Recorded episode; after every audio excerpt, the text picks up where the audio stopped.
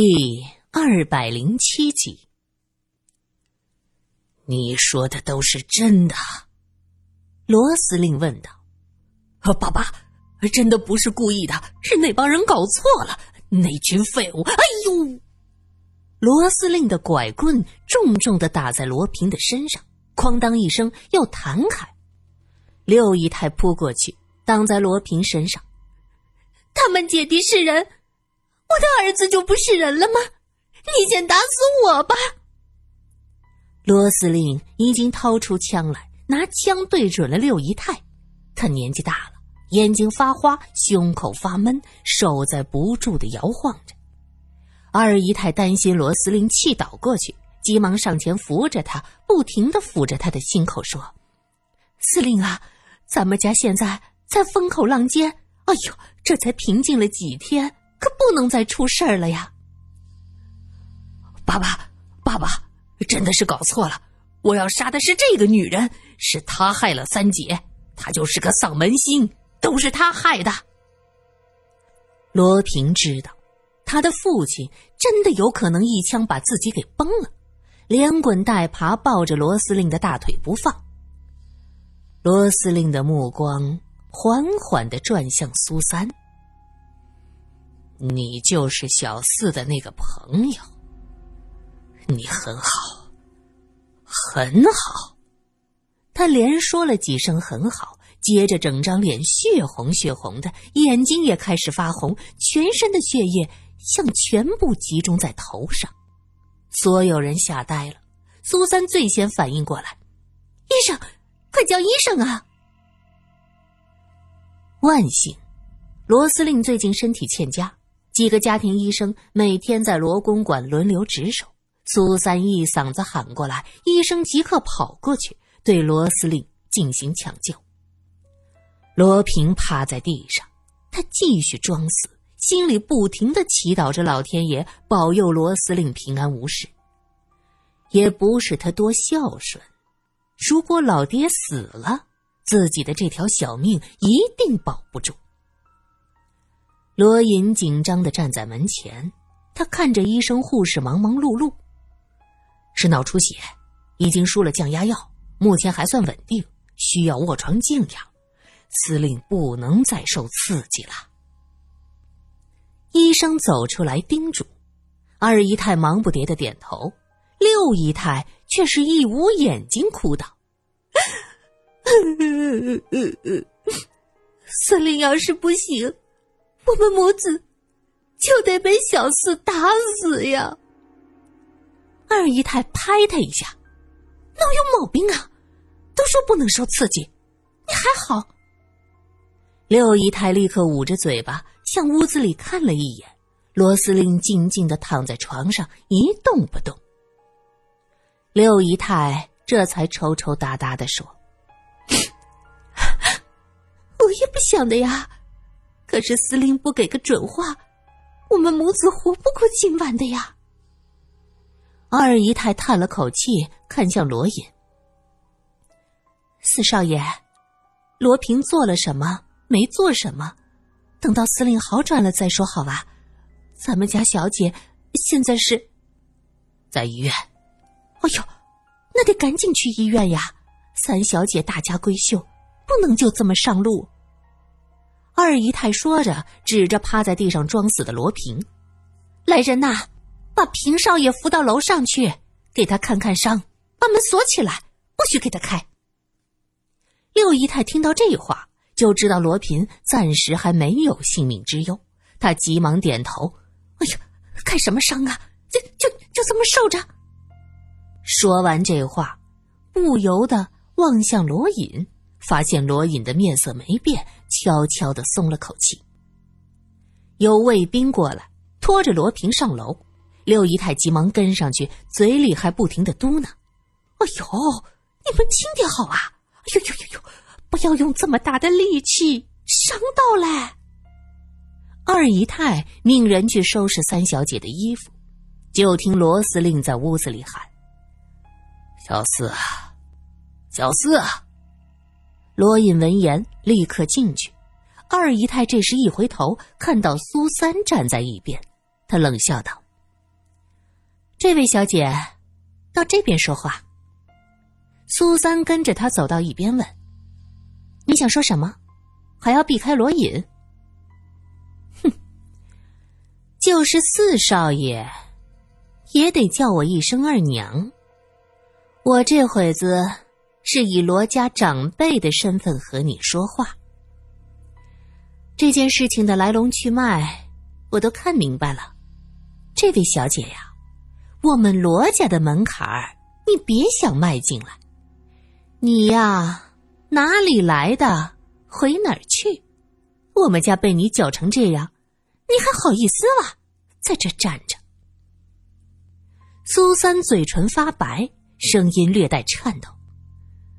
难道这一切的始作俑者不是罗平吗？我知道你们家现在很乱，但是这位太太，你不能随便诬陷人呐！撞人的是罗平，买凶杀人的也是他。怎么能怪到我头上？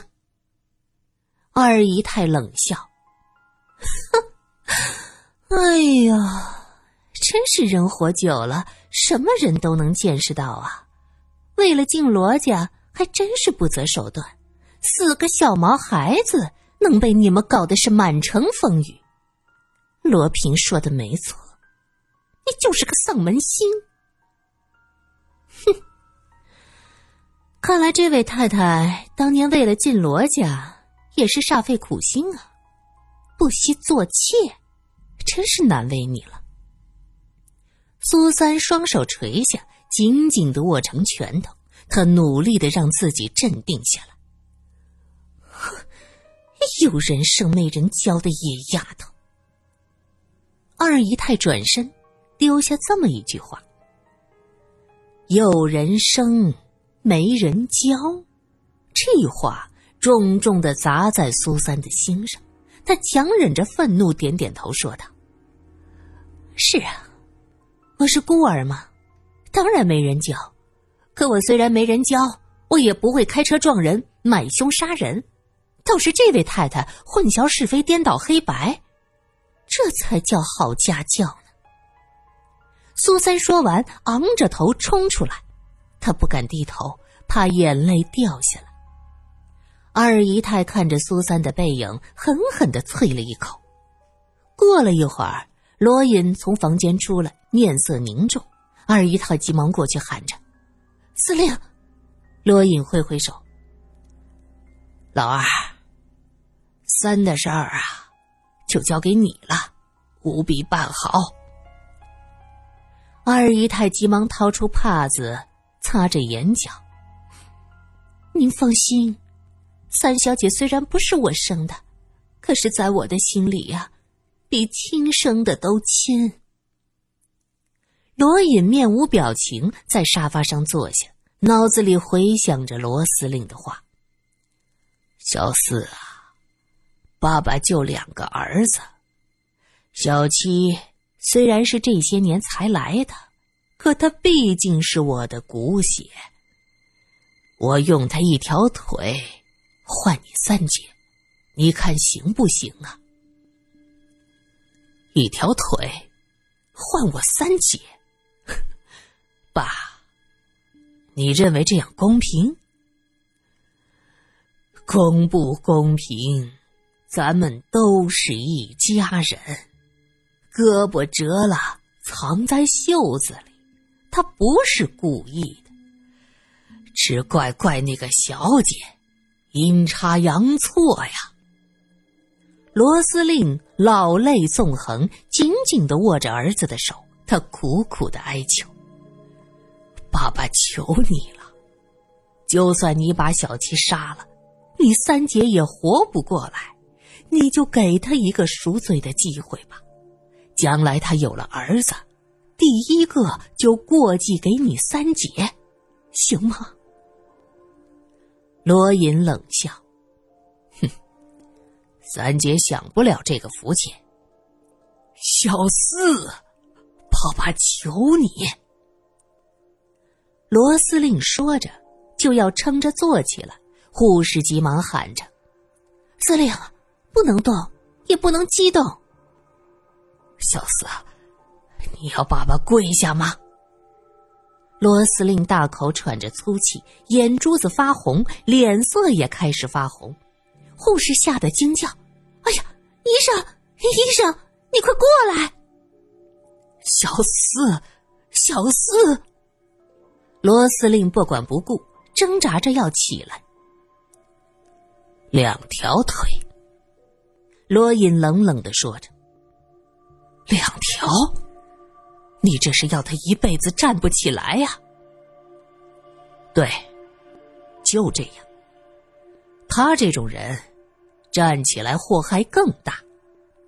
我三姐一条命，换你儿子两条腿，你还觉得亏？罗司令听到罗颖的话，追问：“你什么意思？”意思就是，我要罗平的两条腿。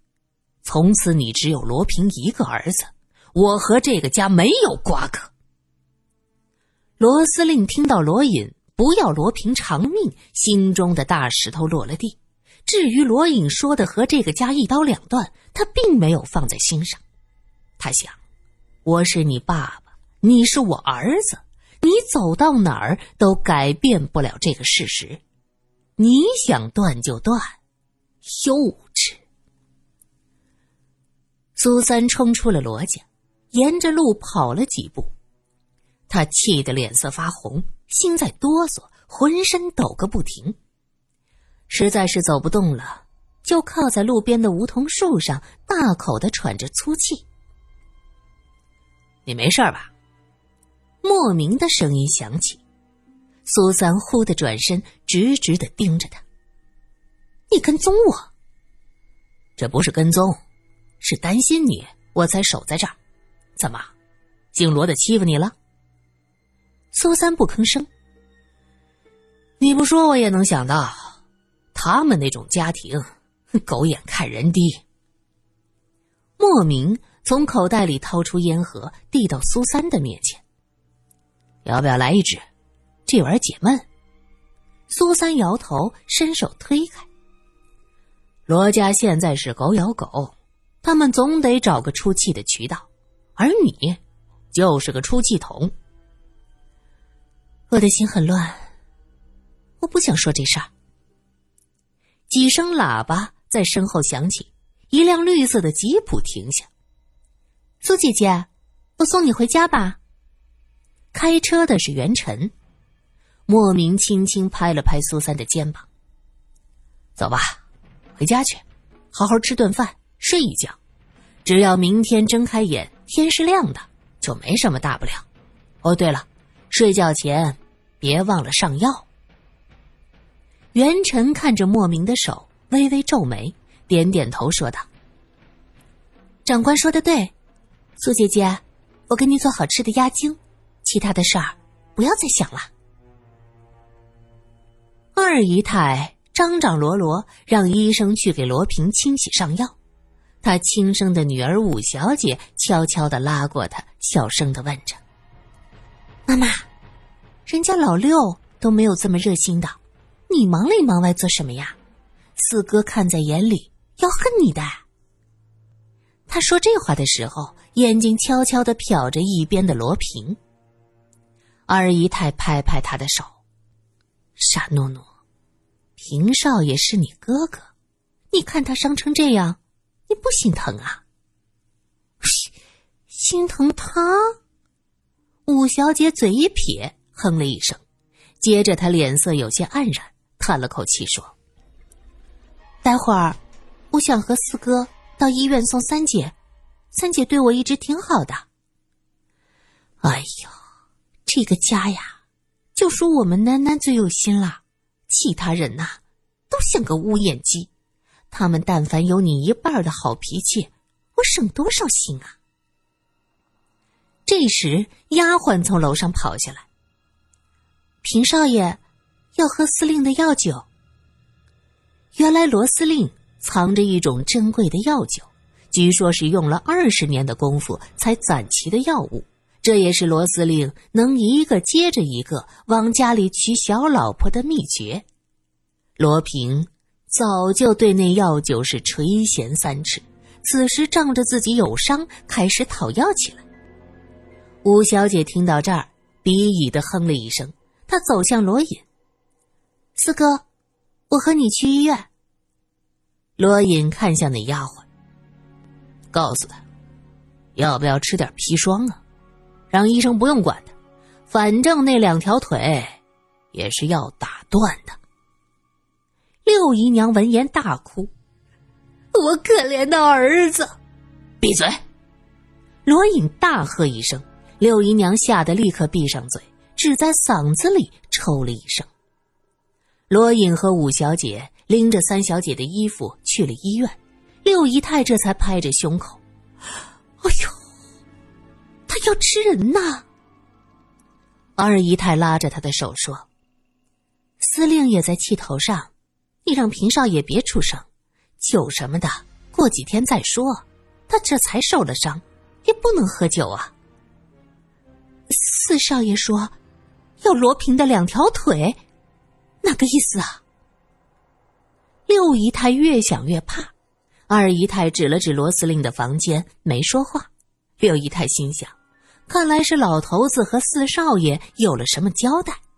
等到老头子精神好点儿。我磨磨就好了，哪里还真的能要我儿子的腿去呀？他这样想着，也就这么说了。哼，我生的可是儿子，哎，我就不信了，还有儿子为女儿抵命的道理。他做老子的，还真能为了一个女儿打断我儿子的腿呀？说完，他看到二姨太的眼光不善，立刻笑道：“哎呦，二姐。”我我就随便这么一说，哎，你的五小姐自然是好的啦。二姨太看他一眼，低声道：“哼，别以为母以子贵。虽然靠着罗平进来了，想要你走，也不是什么难事儿。原来之前罗太太在世的时候，规矩特别的严。”下九流出身的女人是不能进罗家的。这六姨太原本是个红舞女，在上海滩有些名头，在罗太太看起来，这是个人尽可夫的角色，死活不让她进门，一直在外养着。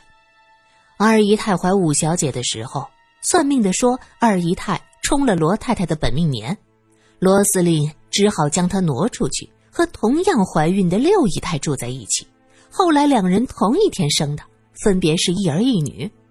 二姨太等到罗太太的本命年过去，才搬回罗家，而六姨太因为出身的问题，就一直住在外面，这些年才被接回家。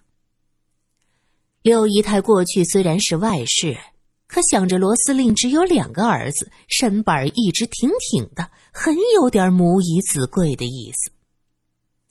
六姨太被二姨太奚落，扭身上楼去看他儿子。